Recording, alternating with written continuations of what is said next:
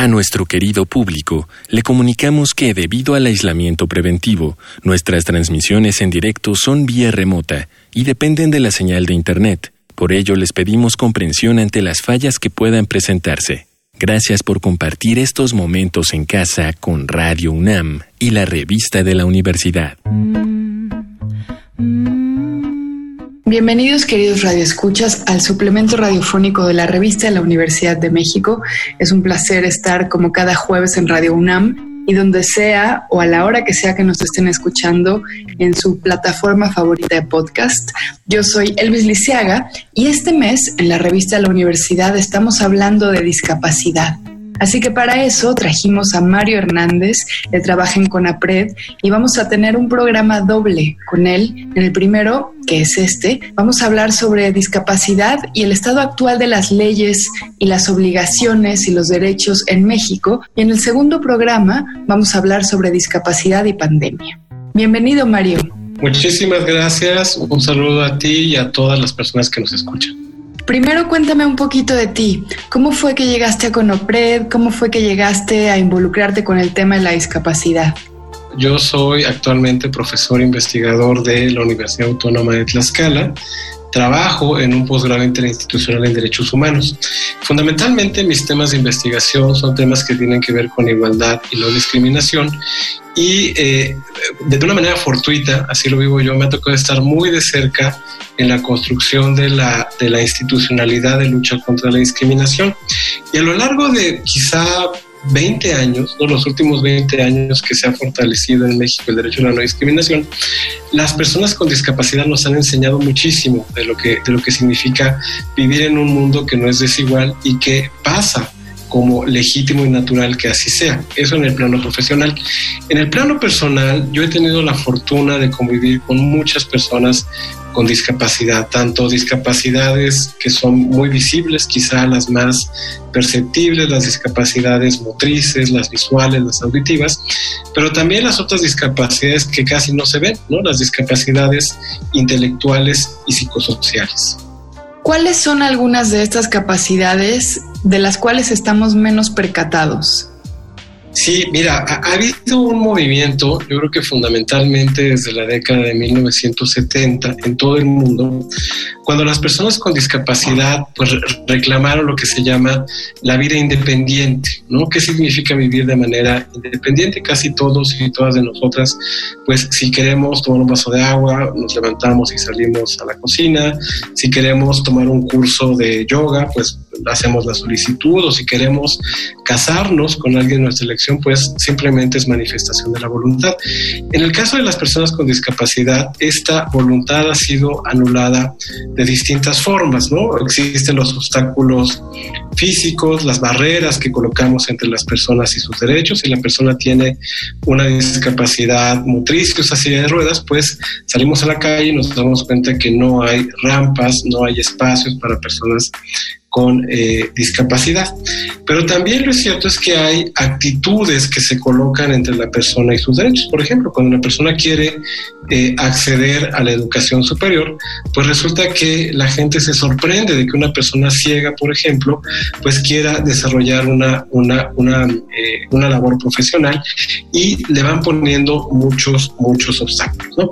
Y luego, si uno quiere, si uno tiene una discapacidad, por ejemplo, intelectual o psicosocial, son las que menos se ven, pues existen en, en México, desafortunadamente, aunque ya la Corte dijo que son, son inconstitucionales, mecanismos para anular la voluntad.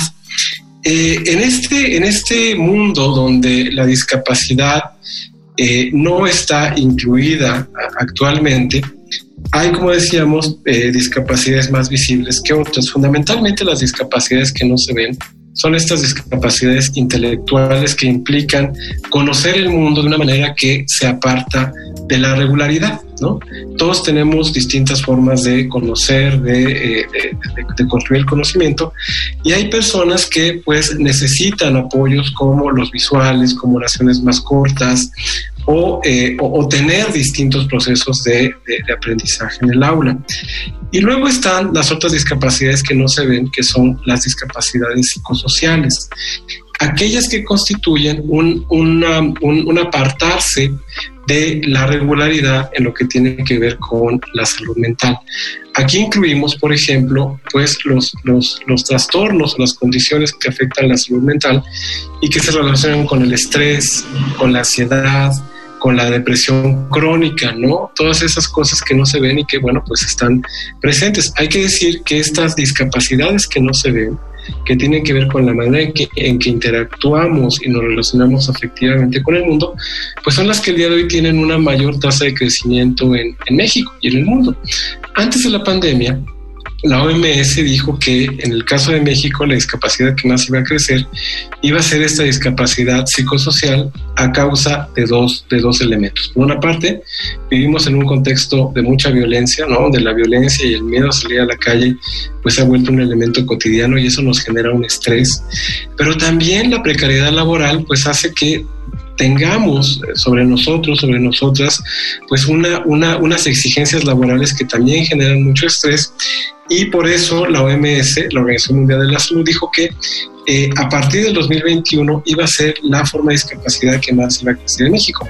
Eso antes de la pandemia. Ahora con la pandemia pues nos damos cuenta cómo la salud mental pues es algo muy muy precario y creo que eh, esta pandemia pues pone eh, un acento sobre estas discapacidades que no se ven.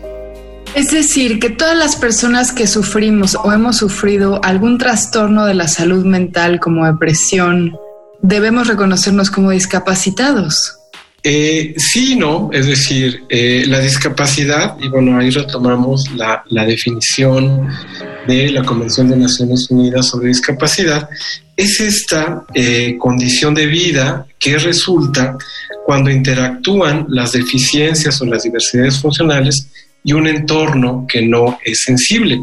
En este sentido, la discapacidad no es tanto una característica de la persona como, una, como el resultado de interactuar esta persona que tiene características funcionales particulares con ese entorno que no tiene accesibilidad. En este caso, si quienes tenemos, como decíamos ahora por causa de la pandemia, por el estrés laboral, la violencia, u otras formas de afectación a la salud mental, si tenemos eh, una incomprensión del entorno, si por ejemplo eh, el entorno laboral no es sensible a que a lo mejor si tenemos una depresión crónica que requiere algún tipo de eh, tratamiento psiquiátrico, que tú sabes que los, los, medicamentos psiquiátricos pues pueden generar efectos secundarios, ¿no? Somnolencia, cansancio, y si, y si el entorno laboral, por ejemplo, considera que eso es una razón para despedirnos, entonces sí se vuelve una, una discapacidad. Idealmente, aunque sabemos que no vivimos en el mundo ideal, la discapacidad tendría que ser una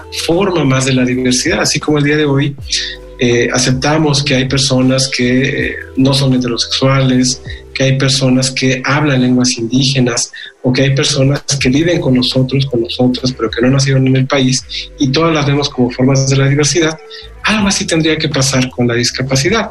Reconocer que esta es relevante cuando es el entorno el que no, el que no crea las condiciones para la integración de todos y todas. Ahora cuéntame un poquito de cuáles son las intersecciones más significativas en México. Por ejemplo, me pregunto si hay más mujeres con discapacidad que hombres o al revés, cuáles son las discapacidades que más afectan, por ejemplo, que los niños puedan llevar una vida normal en México.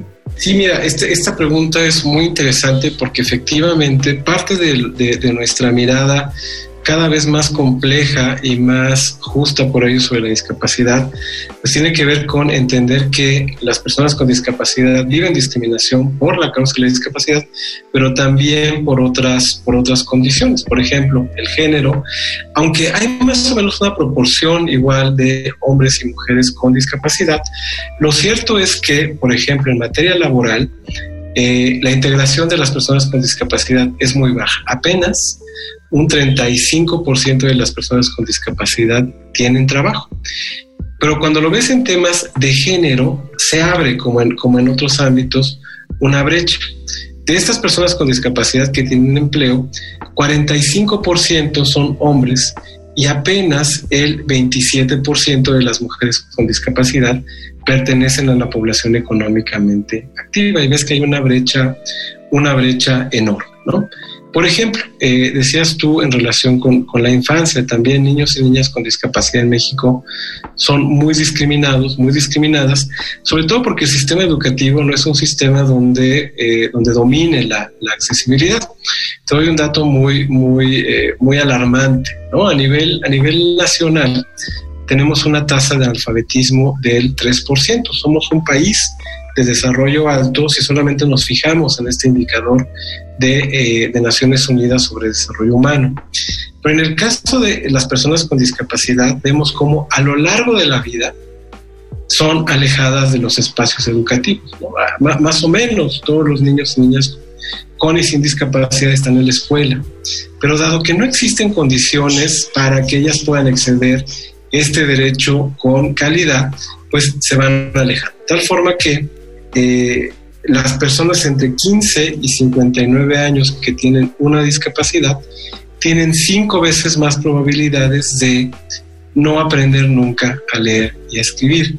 Y esa proporción se amplía si la persona con discapacidad nace o vive en una zona rural. Decíamos que hay 3% a nivel nacional de personas eh, analfabetas. Si es una persona con discapacidad en una zona rural, ese porcentaje sube hasta 36%. Es una brecha de 33 puntos que no puede ser, no puede ser casual. También, por ejemplo, son relevantes, eh, digo, son muchas las relevantes, pero yo diría dos más que son relevantes en este momento. Por ejemplo, las discapacidades y la migración, ¿no? Muchas personas cruzan el territorio nacional, eh, vienen de Centroamérica y otros lugares buscando llegar a Estados Unidos y en el camino se encuentran con la violencia, con la trata de personas, con las injusticias. Y estos, estos, estos hechos van generando discapacidad. Pensemos como pues esta ruta que cubre este tren eh, llamado de manera popular La Bestia, pues que, muchos migrantes, muchas mujeres migrantes usan para cruzar el país, pues genera que eh, en, el camino muchas personas pierdan un miembro, eh, se golpeen o que muchas personas pues pierdan, pierdan alguna de sus funcionalidades y hay un vínculo eh, muy importante entre migración y discapacidad. La otra gran eh, factor que yo diría que es relevante para nosotros es el tema de las juventudes. Tenemos una profunda discriminación hacia las personas jóvenes, las criminalizamos y, por ejemplo, en, en la Ciudad de México hay una comunidad muy activa de personas sordas, jóvenes que reclaman que las escuelas no están preparadas, bueno, si ya muchas personas con discapacidad no llegaron a los niveles eh, medio y medio superior, incluso superior, eh, estas personas sordas, jóvenes, reclaman que pues los programas educativos tienen que hacerse con todos los apoyos requeridos, la lengua de seña mexicana y algunos, y algunos otros. Entonces yo creo que son algunas de las interseccionalidades más relevantes, seguramente habrá, habrá otras, pero son las que creo que tenemos que atender de manera prioritaria. Mario, te agradezco muchísimo estos datos duros que son, por decirlo menos, escalofriantes. Vamos a continuar, queridos radioescuchas, este programa con Mario en una segunda parte donde seguiremos hablando de datos duros y también de cómo la pandemia afecta a la población de personas discapacitadas, especialmente en México. Muchas gracias, Mario. Gracias. Hemos llegado al final del programa. Si quieren leer más sobre discapacidad, les recomendamos los artículos Nombrar la discapacidad, cómo evitar las palabras sin discriminación, de nuestro invitado, Mario Alfredo Hernández Sánchez, y también Parálisis espástica, de Antonio del Toro. Ambos artículos se encuentran en el número de este mes de la revista de la Universidad de México. Pueden consultarla gratuitamente en www.revistadelauniversidad.mx. En redes sociales nos encuentran como arroba revista-unam. Y sobre este programa pueden escribirnos a arroba shubidubi. Gracias a Miguel Alvarado y a Yael Vais. Yo soy Elvis Liceaga. Hasta pronto. Este programa es una coproducción de la Revista de la Universidad de México y Radio UNAM.